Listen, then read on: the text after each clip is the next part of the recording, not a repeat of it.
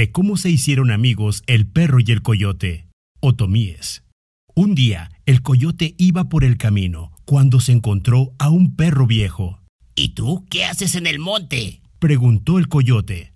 Mi amo ya no me quiere, respondió el perro. Dice que ya no sirvo para cuidar el gallinero, así que me corrió de nuestro ranchito. Pues no te preocupes, eso lo vamos a arreglar. Esta noche no te duermas temprano, quédate despierto hasta que yo llegue. Me voy a meter al gallinero y atraparé una gallina. No la voy a morder muy fuerte, nomás la voy a jalar del pellejo. Tú harás gran alboroto, ladrarás, me perseguirás y harás como que me muerdes. Entonces yo te dejaré la gallina y saldré corriendo. Tomas la gallina y se la entregas a tu amo. Ya verás que tu amo te vuelve a querer.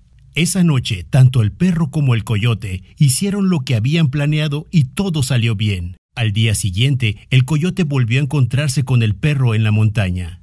¿Cómo te fue, perrito viejo? ¿Qué pasó? Mi amo ya me quiere otra vez. Gracias a ti, coyotito.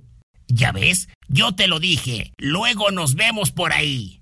Cuento incluido en el libro digital Cuentos Indígenas de Puebla, disponible para consulta en www.museoamparo.com.